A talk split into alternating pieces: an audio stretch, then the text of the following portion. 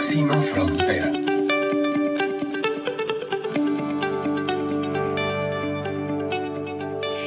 Hola, hola a todos, espero que estén muy bien, cuidándose en casa en la medida de lo posible, cuidando de su familia, respetando las normas de distanciamiento social, lavado de manos, uso de mascarilla. Sabemos que tenemos muchas posibilidades de aportar en este momento de reto global que todos nos ha puesto exactamente en la misma posición de tomar acción sobre nuestra salud y sobre la salud de los otros. Lo que nosotros hagamos va a impactar directamente en la salud de los otros y no solo los que están más cerca. Estamos teniendo la posibilidad de impactar también la salud de nuestro planeta. Y en próxima frontera estamos buscando proyectos que no necesariamente estén tan cerca nuestro, la tecnología nos da la posibilidad de viajar a otros países, conectar con gente maravillosa que está cumpliendo un propósito y que está aportando en lo social, en lo ambiental y en lo económico. Y de eso vamos a hablar hoy en el episodio de Próxima Frontera. Vamos a hablar de, una, de un emprendimiento de unos amigos chilenos que tienen un proyecto maravilloso llamado Algramo. Y para eso me acompaña su director de nuevos negocios, Amin Genim. Amin está en Chile, desde allá está conectándose con nosotros y le doy la bienvenida muy, muy calurosa aquí desde Costa Rica y de parte de todos los oyentes del podcast Próxima Frontera. Bienvenido, Amin. Hola, Carla. Muchas gracias por la introducción. Feliz de, participar en, en esta conversación con ustedes. Gracias, Amin. Bueno, y les cuento que nosotros conocimos al Gramo en un proceso que recién terminó de los premios Stefan Smith Heine de Viva Ideas y ellos fueron los ganadores de la empresa con impacto ambiental. Así es que un gran aplauso para ustedes, muchas felicidades y súper merecido este primer lugar en el concurso Viva Ideas. Y entonces los perseguimos un poquito y los logramos enganchar para tener esta conversación de hoy. Y tenemos a Min para que nos cuente qué es el gramo, cómo empezó esa idea y poco a poco podemos ir eh, buscando áreas de oportunidad para aprender de la experiencia de nuestros hermanos chilenos. Seguro, seguro. Estamos felices con ese reconocimiento. En verdad, eh, sentimos que cualquiera de los tres que hayan llegado a, la instancia final podía quedarse con el primer lugar y nos sorprendió mucho el, reconocimiento. Así que feliz de compartir con ustedes un poquito qué nos llevó a obtener eh, ese logro.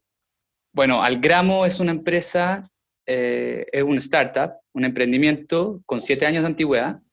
Eh, en sus orígenes parte con el fundador, con, con José Manuel, de ahora en adelante Cote, internamente le decimos, todo el mundo le dice Cote. Em, el Cote empezó con una idea en la cabeza desde que estaba en la universidad, se fue a vivir a, una población dentro de Santiago, eh, en esa población él estaba encargado de distintas labores de la casa, y una de esas era el abastecimiento y las compras. Como, buen barrio en, en, los sectores más populares dentro de Santiago, eh, la gente compra todo en, almacenes y empezó a entender esta práctica completamente distinta a la, que hemos, fuimos criados nosotros, eh, de ir al, ir al supermercado una vez a la semana y, tener un abastecimiento con productos que te puedan durar una semana o un mes. Eh, entendió esta compra del día a día eh, y empezó a, a, le llamaba la atención todas las irregularidades o, puntos distintos de los cuales no estaba acostumbrado, como es, por ejemplo, la, compra de café o detergente en formato pequeño. Eh, calculábamos el, precio por kilo y la diferencia del mismo producto era relevante. Entonces, a raíz de todo eso, el, parte el, primer como prototipo de Algramo con la venta de detergente en polvo. Eh, un, dispensador súper mecánico, súper eh, como hecho en casa y mm, con un montón de falencias porque el, detergente se humedecía, la, gente, como estaban en, sectores eh, periféricos dentro de Santiago, si el almacenero se descuidaba, sacaban las monedas del, recolector. Entonces, con, un montón de fallas, Algramo fue eh, perfeccionando esto, pasó a alimentos perecibles, legumbres, arroz, eh, detergente, detergentes. Y. Mm, perdón, te interrumpo porque quiero regresar un poco a esa historia que me parece, eh, a ver, espectacular. Y para muchos de los que nos escuchan, que son emprendedores, que son startups, que son eh, pequeñas empresas, casi todos cuando nos gusta el emprendimiento, pues tenemos como una historia en común. Vemos un problema, vemos una necesidad, identificamos algo que la mayoría de la gente tal vez no está viendo o que muchos sí ven, pero lo ven y lo convierten en paisaje y no se dan, no dan el siguiente paso que, que es, esto está pasando, me parece que no está bien, podría ser mejor, ¿qué puedo hacer, hacer yo? Y eso que cuentas es común a toda América Latina. Nosotros tenemos, yo creo que en general, índices que en nuestros países van más allá del 20% de una población que aquí diríamos vive al día.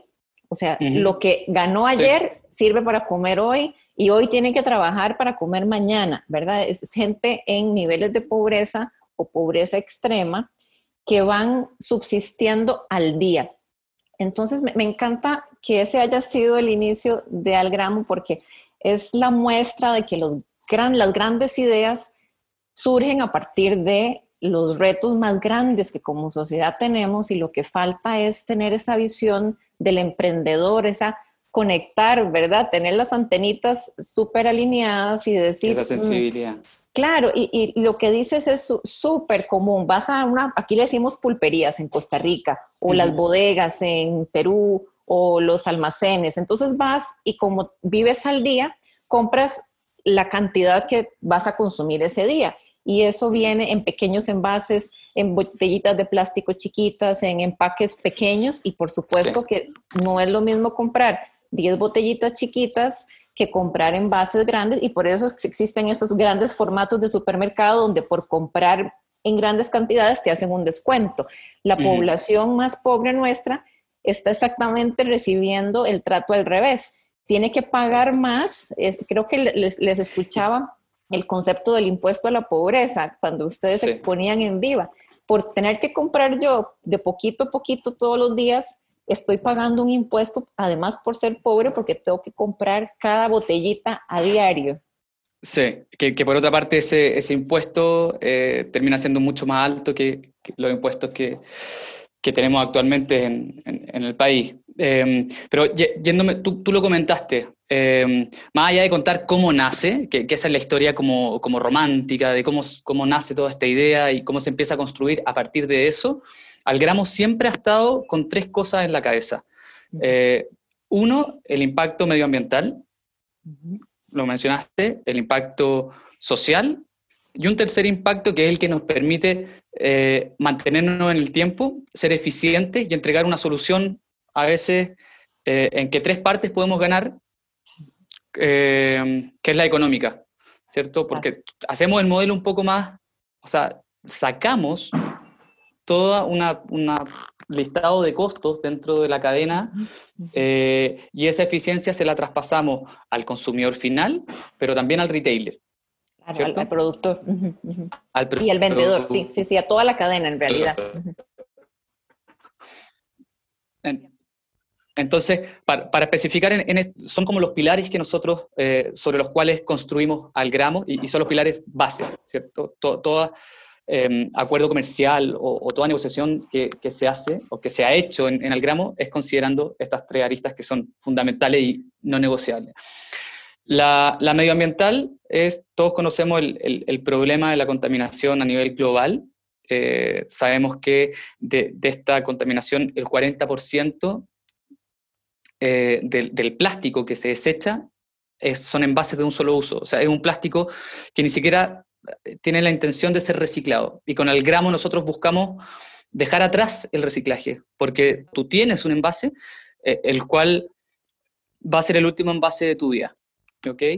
Y si es que este envase por algún motivo deja de ser útil, tú lo puedes reciclar y adquirir uno nuevo. Pero llevamos operando con envase inteligente un poquitito más de ocho meses y vemos que la gente que ha recomprado, tenemos una tasa de recompra en, los clientes antiguos que es un poquitito eh, más baja que la tasa de recompra del cliente nuevo, pero bordea el 70-75%. Eh, me, encanta que digas, ustedes trabajan con envases inteligentes, o sea, vamos a, ir entrando en el tema de la tecnología. Para tener envases inteligentes necesitamos primero, pues, gente inteligente que haya encontrado una, que haya visto una necesidad y haya buscado una solución. Y que dejemos de eh, estar repitiendo los, las prácticas que sabemos que nos han llevado a grandes problemas ambientales o sociales como los que tenemos ahora de contaminación. Entonces, ¿cómo, ¿cómo, surge esto de los, qué es un envase inteligente? ¿Cómo podemos decir que es un envase inteligente que queremos que gente inteligente lo use. El envase inteligente es un envase común y corriente de PET. Em, tenemos distintas, según la categoría del, producto que tú estés comprando, el envase, pero si tomamos como ejemplo el, caso con Unilever, es el mismo envase del detergente líquido para lavar ropa y el detergente para lavar la losa, em, que nosotros lo, lo vamos a buscar a Unilever antes de que se le instale la etiqueta. Eh, ponemos un, chip RFID, que es el mismo o la misma tecnología que tiene la alarma de los libros, es un sticker, y después de poner el chip ponemos la etiqueta. Entonces el, usuario ni siquiera lo percibe. Con este chip nosotros hacemos este envase, lo, asociamos a un usuario. ¿Ya? Tú necesitas para poder pedir en el, con Algramo necesitas descargar la aplicación. Em, y con la aplicación que es la billetera, hacemos el enlace con, con tu envase. Tú, tú, le cargas dinero, ¿cierto? Y el día de mañana, cuando, cuando quieres ir a comprar el producto porque se te acabó, vas solamente con tu envase que tiene en su interior cargado 2 dólares, 5 dólares, 10 dólares. Es como el em, sistema del refill que conocemos em, en, los restaurantes, cuando nos dan posibilidad de usar varias veces nuestro, nuestro vaso y servirnos refrescos, solo que esta vez ustedes lo han trasladado al mundo de la limpieza y de la alimentación. O sea, crean un envase que, que lo identifican y ese mismo envase yo lo voy a usar varias veces para evitar generar envases nuevos. ¿Es la, así? La diferencia con el ejemplo que estáis dando tú, Carla, que, está súper bueno, es que nosotros tenemos trazabilidad de, todas las recargas que se han hecho em, y, el usuario también, nosotros le entregamos un incentivo para que cuide ese envase, porque probablemente si tú vas a un restaurante que es eh, con, refill ilimitado de, bebida, tú terminas de comer y el, envase que hay, ¿cierto? Pero cuando tú te vas de ese restaurante, tú sí te llevas tu billetera es, difícil que dejes tu billetera en, algún, no sé, en el paradero, en el restaurante. Bueno, el, envase inteligente también se convierte en tu billetera, porque en el interior tiene el saldo que tú le cargas, pero también cuenta con créditos que nosotros como Algramo le entregamos al usuario em, como premio por evitar, o, por evitar plástico. Entonces, en el caso del detergente en pesos chilenos, por cada litro que tú recargas, tú obtienes 300 pesos de crédito, que puede ser utilizado como, como un incentivo, o sea, pueden ser utilizados para pagar la, la próxima compra. Perfecto. Me, me, encanta a mí la palabra incentivo, me llena el corazón de alegría porque nosotros creemos que la forma de educar es a través de incentivos, es a través de educación, no es a través de castigos, multas y penalidades eh, sino de la parte positiva, de cómo puedo yo un comportamiento deseado premiarlo porque eso se contagia. Eh, le da a la gente endorfinas, le da a la mm. gente eh, esa ese recarga de energía positiva porque le estamos premiando por hacer algo bueno y eso estoy dispuesto a compartirlo. Mientras cuando esperamos que la gente actúe por castigo, lo que está generando son malas hormonas en tu cuerpo, estás llenándote de cortisol porque te están castigando y posiblemente lo que vayas a hacer es tratar de saltarte la ley o hacer una trampita por aquí para que no te vuelvan a castigar. Nuestra filosofía es que hay que aprender por las buenas, eh, eh, creando incentivos y creando eh, premios sociales, premios este, individuales y también premios económicos, porque están ustedes incidiendo en una población que es vulnerable, que tiene que comprar productos de limpieza igual que cualquier otra persona y que con este envase que se convierte en parte de su billetera o, una extensión de su billetera puede estar haciendo este refil, ganando, teniendo, eliminando ese impuesto a la pobreza de la que hablábamos hace un rato y teniendo productos de calidad. Y ahí va mi otra pregunta. I eh, sé que en tu background está haber trabajado con empresas de consumo masivo, tienes una experiencia trabajando con corporaciones y el gramo trabaja con corporaciones ahora. Existe en el mundo como a veces una dualidad, ¿verdad? De lo bueno y lo malo, de empresas grandes, eh, eh, pymes, gobierno y sector público, sector privado, como que son mundos aparte que no deberían mezclarse.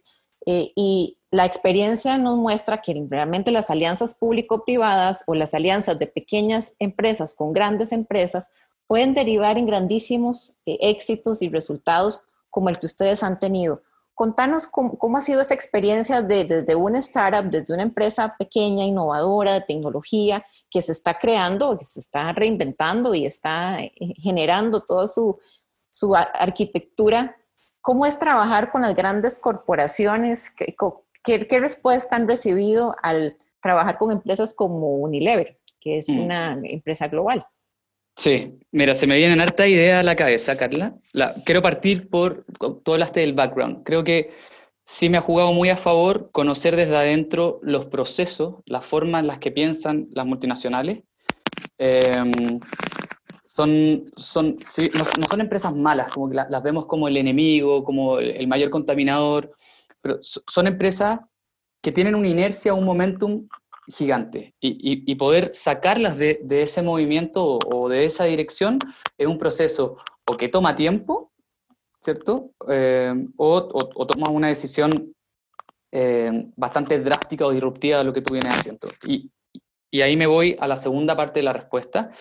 Lo que hemos visto nosotros o lo, o lo que notamos nosotros es que en las conversaciones con, con cada una de, las empresas líderes en FMCG o, en categorías de productos envasados, em, es que para ellas es muy útil trabajar con startups como Algramos porque nosotros somos súper ágiles. Nos, planteamos metas, nos planteamos desafíos em, y partimos el lunes a fondo, empujando ese desafío, activando las redes, trabajando.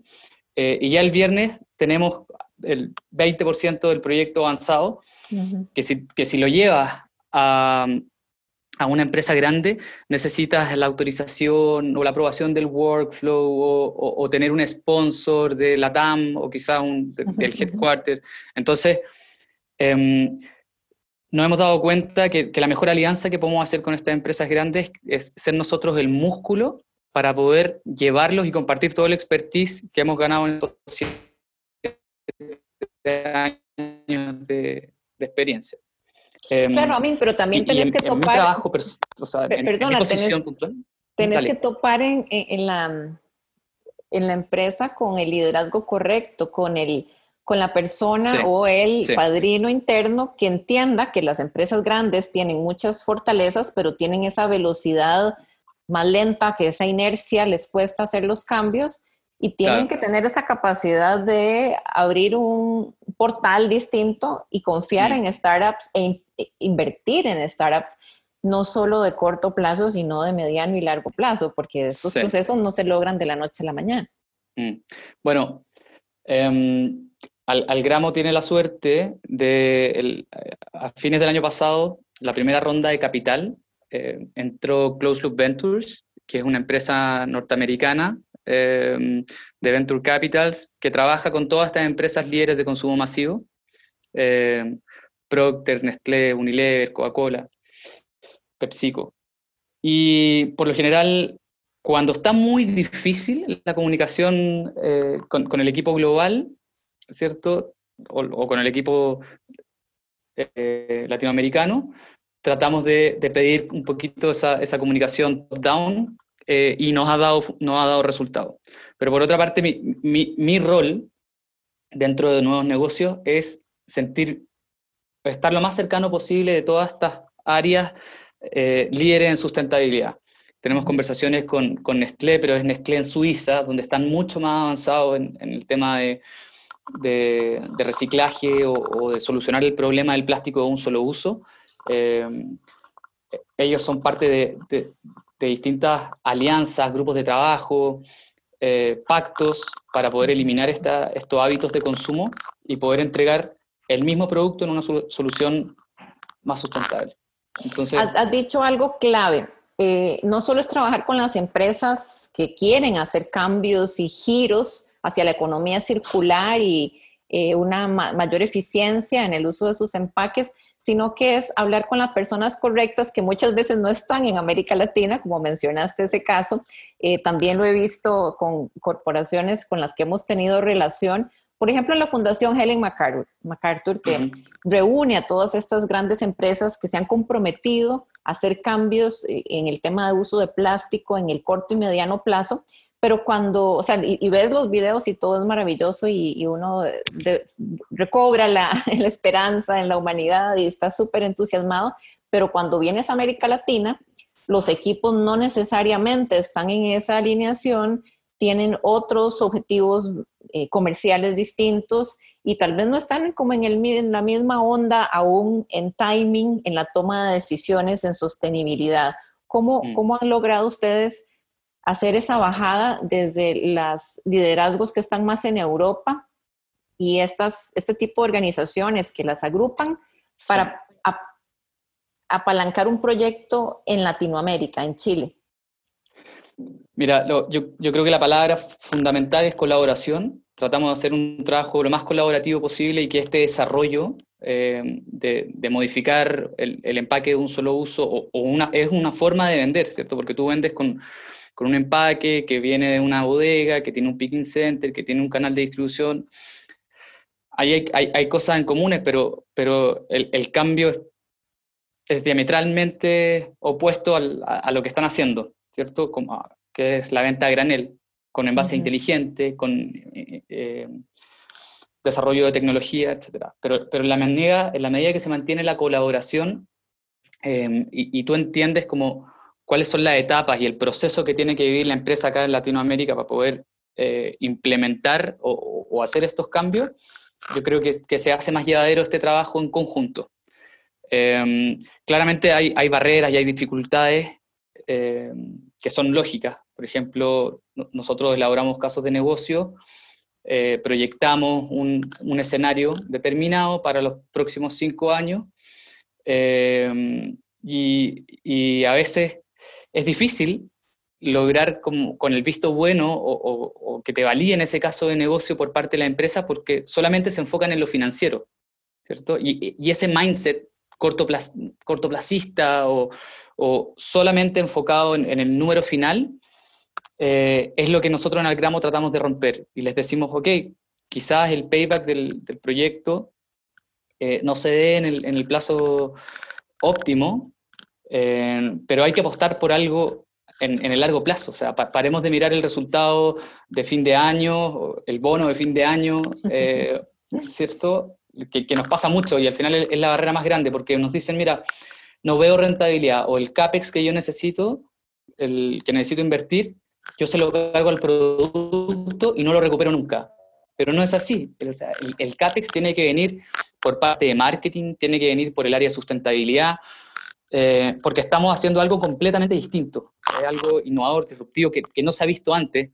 Eh, las empresas que están trabajando con nosotras en, cada uno de los rubros, el, día que hagamos este Go Live, que pretendemos sea en, Q4 de, este año, eh, van a ser las primeras en vender el mismo producto, pero con todos los beneficios del gramo en un envase que no contamina, en un envase que en la medida que tú lo reutilizas vas ganando créditos para poder comprar Em, nuestro precio, no, lo mencionamos, pero el precio de compra del producto es un 30% más barato que el, que el precio promedio del retail que tiene los precios más bajos acá en Chile. No, no vamos a entrar a detallar, pero... Mm, em, y, y, también damos la, rompemos el, el, impuesto a la pobreza porque te decimos, tú puedes comprar 100 ml, que es la carga en el detergente líquido para para poder hacer un lavado de ropa de 7 kilos, o puedes comprar los 3 litros y siempre al mismo valor, que es un 30% más barato que el precio de retail.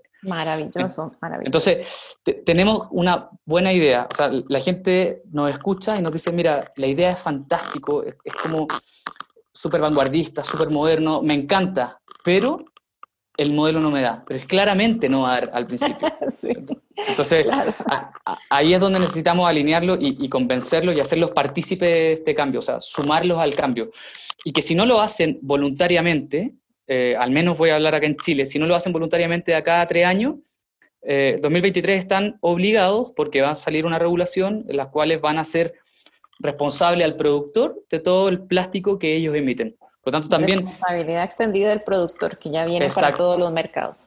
Exactamente, exactamente. Por eso también a veces es un poco más fácil hablar con este head o líder o, bueno, pues ahí la empresa inventa cualquier nombre al, al, número uno, pero hablar con el líder de sustentabilidad en Europa es completamente distinto porque él ya lo está viviendo, ¿cierto? Acá, acá con mi contraparte en Chile tenemos que eh, no, ¿por, qué voy a cambiar la forma de vender si es que eso lo hace más costoso? Pero es que no lo hace más costoso. Tú tienes que pensar que el impuesto que voy a empezar a pagar en tres años más va a ser un 12%, un 18%, un 22%, va a llegar a un 25% de lo que tú vendes. Por lo tanto, no vas a poder obtener el mismo resultado haciendo lo mismo. Me, encanta. Eh, y aquí me, recuerda nuestra experiencia. Nosotros en, en nuestra empresa, a mí, hace seis años somos teletrabajo sea, cerramos nuestra oficina, vendimos todos los eh, escritorios o se los llevaba a la gente y todos nos fuimos para la casa a trabajar como equipo, conectados desde las casas, porque queríamos hacer un cambio en nuestra calidad de vida. Estar en las calles, en las, aquí le decimos las presas, los tranques, los trancones, eh, no es agradable para nadie. Estamos generando más CO2, perdiendo el tiempo cuando podrías estar con tu familia o haciendo ejercicio o durmiendo un ratito más en lugar de estar dos horas en el tráfico. Entonces, hace seis años tomamos la decisión de cerrar y claro, la gente no lo entendía. Nos decían, pero ¿cómo se te ocurre? ¿Cómo vas a controlar a la gente?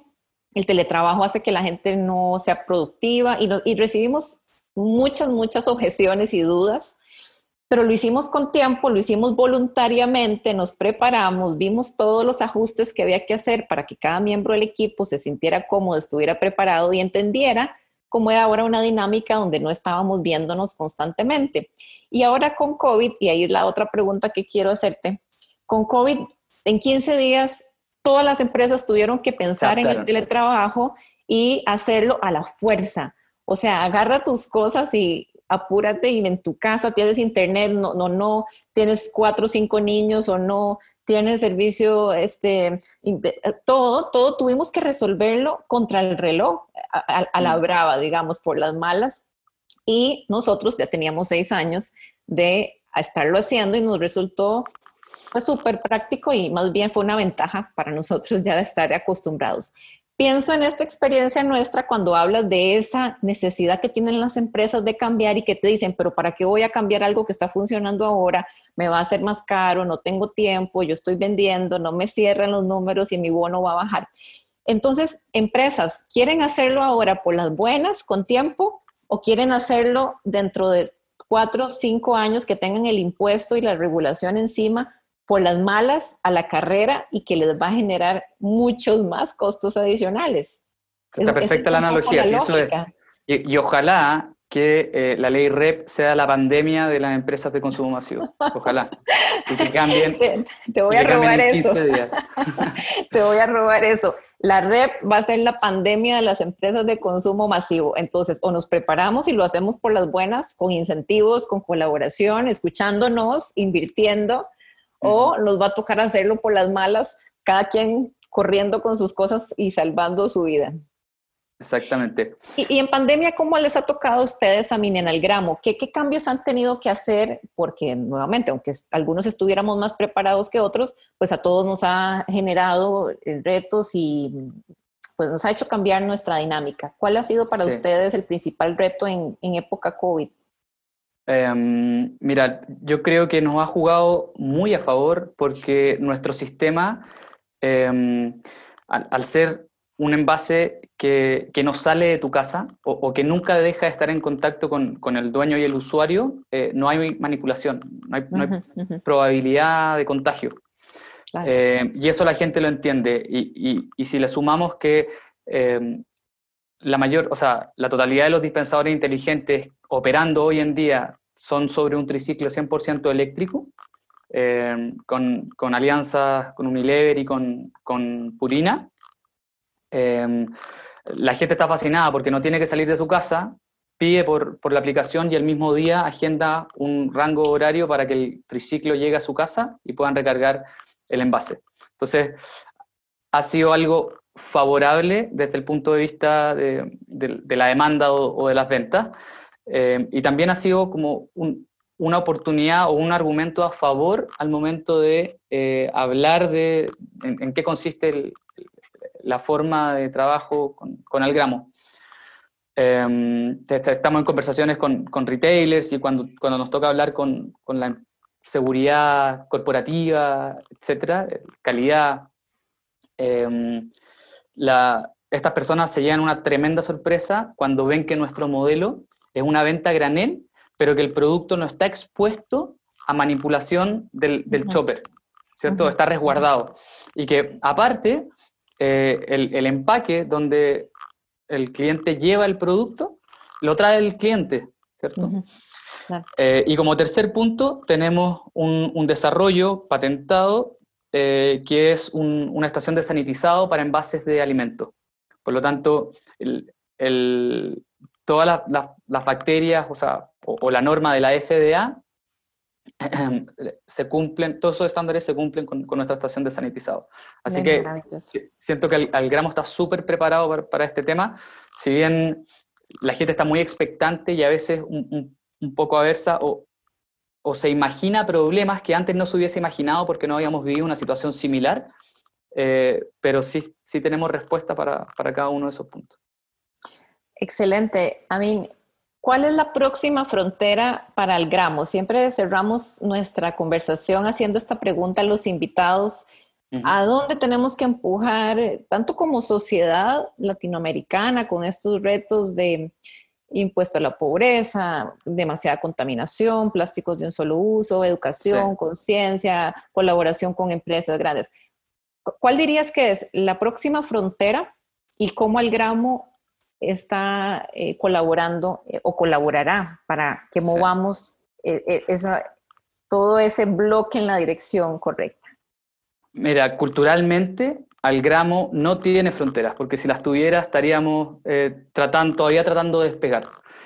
si bien, si bien hay, hay barreras o, u obstáculos, nosotros tratamos de apuntar y, enfocarnos 100% en cuál es el problema que queremos ir a resolver.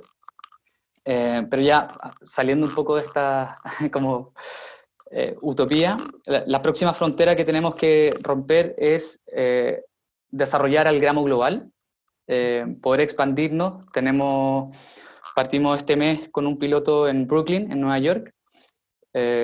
vamos a vender productos de la marca Clorox en formato, va a haber un triciclo que se va a estar moviendo y en primer piso de edificios residenciales. Eh, para fines de este año tenemos un, piloto en Yakarta eh, y, estamos muy ansiosos de, lo que va a resultar de ese piloto. Tenemos un, a un internship de, de, la Universidad de Harvard que nació en Malasia, eh, vivió el concepto de impuesto a la pobreza, porque lo vivía en su familia con su hermano, y cuando vio esta postulación en, la universidad, nos escribió encantado, dijo, yo soy la persona. Wow. Él, terminó su posgrado, eh, está contratado por una empresa de tecnología en Estados Unidos, pero tenía un, valle de 15 semanas con las cuales está trabajando y está llevando este piloto.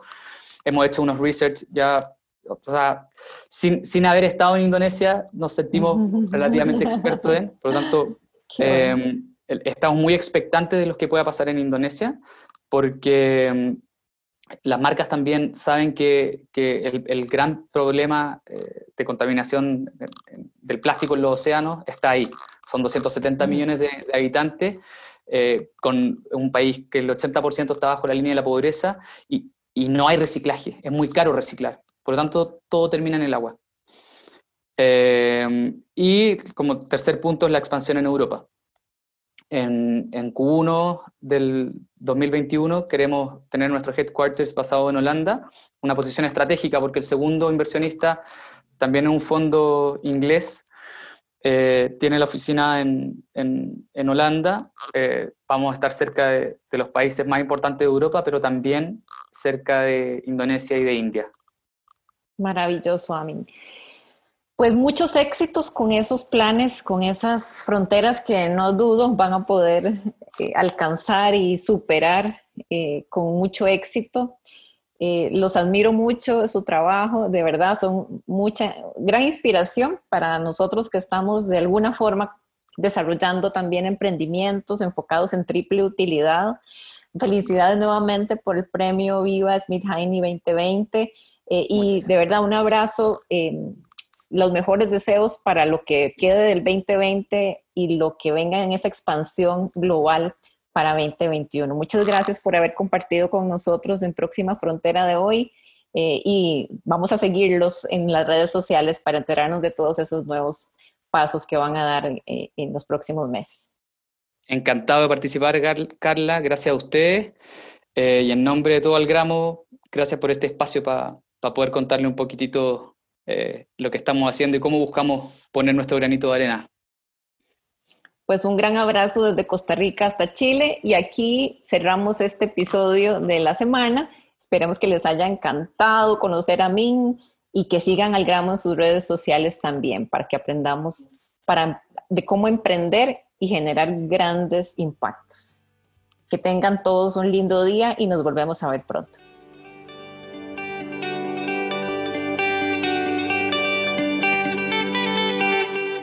Próxima frontera.